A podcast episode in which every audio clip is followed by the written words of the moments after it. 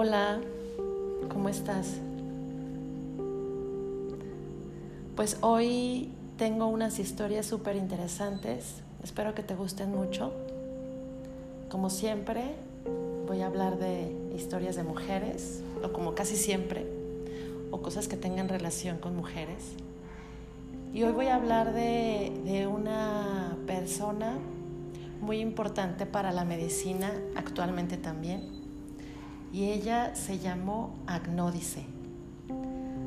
Agnódice fue una médica ateniense, partera y ginecóloga, considerada la primera mujer ginecóloga conocida. Como respuesta a su juicio se desencadenó una de las primeras revueltas femeninas conocidas en la historia y estamos hablando de el siglo IV antes de Cristo, o sea, ya desde ese tiempo ya empezaban las mujeres a, a manifestar sus derechos o, sus ganas de, en este caso, y en muchos, yo, yo no se necesitaría, bueno, no, sí hay unos casos que sí es por, por el poder, pero en muchos casos creo que esta lucha no ha sido por figurar en la sociedad o por tener un nombre respetuoso, perdón, respetable, sino por ayudar a la sociedad. Yo creo que, en este caso es muy digno de reconocer que su trabajo y, estas revueltas femeninas nos ayudan hasta en la actualidad a una labor loable que, vale la pena de reconocer y es por eso que te la quiero platicar. Eh, Agnódice nació en una familia de alta sociedad en Atenas, como te dije hace un momento, en el siglo IV antes de Cristo. Su deseo de convertirse en médica surgió al darse cuenta del gran número de mujeres sometidas a partos sumamente dolorosos.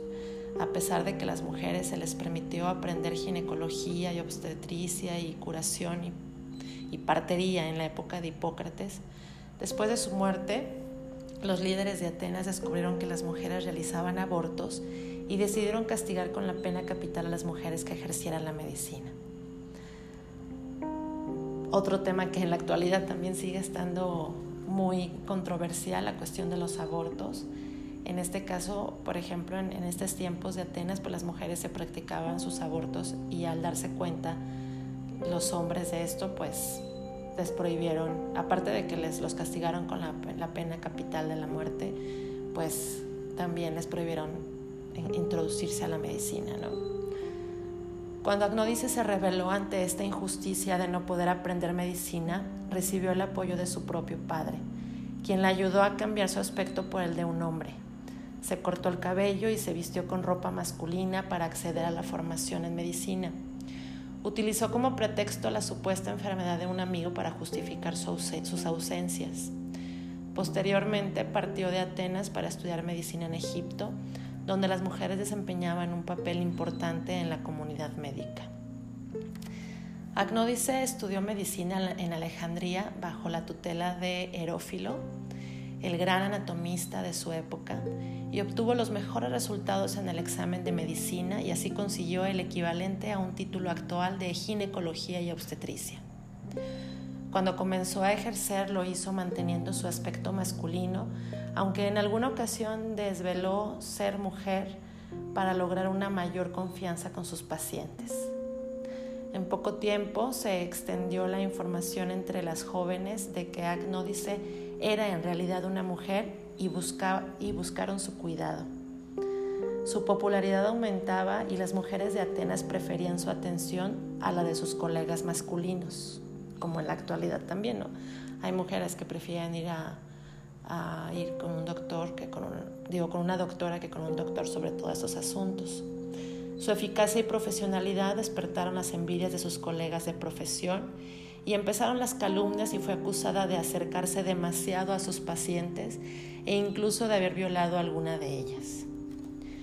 Cuando los médicos varones se dieron cuenta del incremento de la popularidad de Agnódice y del rechazo que las mujeres tenían ante ellos, la acusaron de seducir a las mujeres, a las mujeres y a sus pacientes de fingir enfermedades.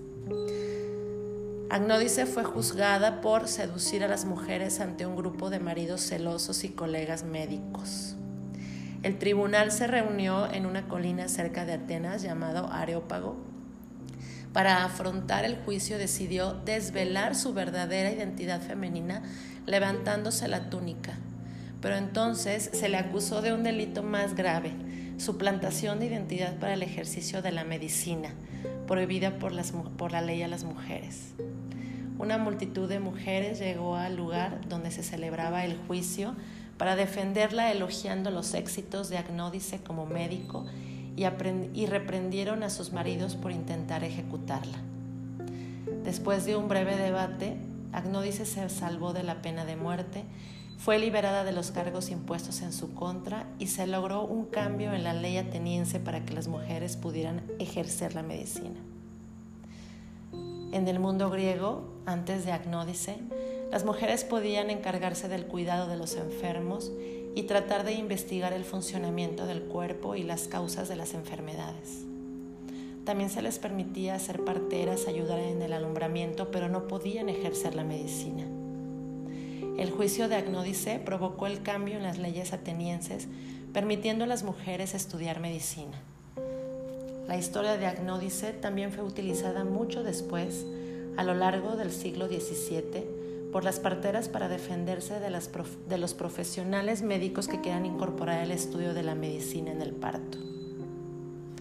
La investigación actual suele considerar que Agnódice es una figura mítica la Enciclopedia Internacional de las Mujeres Científicas, publicada en 2002, la recoge como figura mítica argumentando que agnódice en griego se traduce como casta ante la justicia.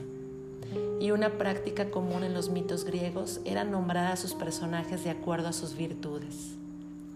El segundo argumento expuesto en el libro se refiere al momento en el que Agnódice se levanta la túnica para revelar su sexo al considerar que este gesto es frecuente en los mitos, como en la época clásica en la que las estatuillas de mujeres levantándose la falda se consideraba un gesto de poder contra el mal. No obstante, Agnódice se ha convertido en una figura simbólica para las mujeres, mujeres médicas en la actualidad. ¿Tú qué crees? Yo creo, si se vale opinar, que definitivamente existió Agnódice. No tengo ningún papel que lo certifique, pero sí creo perfectamente esta historia, no me parece nada fuera de la posible realidad, escuchando esta y más historias que te voy a platicar más adelante. Creo que llamándose Agnódice o de otra forma, sí existieron mujeres porque al final las mujeres somos las que sentimos esos dolores, somos las que sentimos los dolores del parto, eh, y no nada más del parto, sino todos los cambios que hay en nuestros cuerpos a lo largo de nuestra edad, eh, los cambios hormonales, los cambios en, nuestras emociones, los, tumores, todo lo que le pasa a una mujer, lo vive la mujer. Entonces yo creo que sí debieron de haber habido muchas mujeres en busca de sanar o minimizar todos estos dolores. Entonces no entiendo por qué prohibirles a las mujeres estudiar científicamente y a profundidad estas causas para poder disminuirlas o eliminarlas. No entiendo por qué la sociedad o los hombres o no sé a quién echarle la culpa no dejaban que las mujeres profundizaran en estos temas. ¿Qué tiene que una mujer lo, lo haya resuelto y que una mujer resuelva una cosa y el hombre otra? No entiendo por qué la, la, la necedad de, prohibir a las mujeres desarrollarse en lo que a ellos les llama la atención. Entonces yo sí creo que existe un agnódice o muchas agnódices y gracias a, a mujeres como ella actualmente muchas enfermedades y muchas Em, situaciones que padecen las mujeres se han controlado y también gracias a ellas muchas mujeres se siguen desarrollando. Y el tema de, de, todos los padecimientos femeninos ha, ha tomado también un, un, papel muy importante a lo largo de la historia gracias a, a, a estas mujeres. Desgraciadamente no todo es tan bonito les voy a platicar en el siguiente pod una historia de un doctor que experimentaba con, con mujeres esclavas negras para poder, él bajo el argumento de, de, de, disminuir los dolores, sin embargo, pues sus métodos no los creo los más convenientes. Bueno, ya escucharán la investigación que hice sobre este doctor, pero regresando a, este Agnódice, te dejo esta historia para que conozcas quién es Agnódice, qué hizo y los métodos que utilizó para lograr sus, sus objetivos. Ojalá te haya gustado mucho esta historia, te mando muchos saludos, espero que estés súper bien y gracias por escucharme como siempre. Bye.